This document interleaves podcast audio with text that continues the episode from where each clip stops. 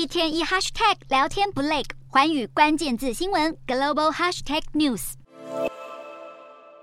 一枚俄国海军海神超级鱼雷被悬吊而起，小心翼翼地装进潜舰鱼雷管内。这种堪称能摧毁一整支航舰战斗群，甚至引爆核灾的末日武器，杀伤力又再度升级。俄罗斯国防部消息人士透露，军方已经为海神超级鱼雷生产首批核弹头，装备完毕后将部署到全球最大艘的贝尔格罗德号核潜舰上。海神超级鱼雷二零一五年问世，二零一八年首度公开亮相，是苏联瓦解后俄国研发第一款能装载核弹头的鱼雷。俄罗斯总统普丁当时还大赞海神是当今世上没有武器能匹敌的全新战略武器。普丁宣称，海神发射后能完全透过 AI 或卫星导引，在深海的运作速度远比任何潜舰或鱼雷快上好几倍。此外，海神噪音非常低，难以侦测，坚不可摧。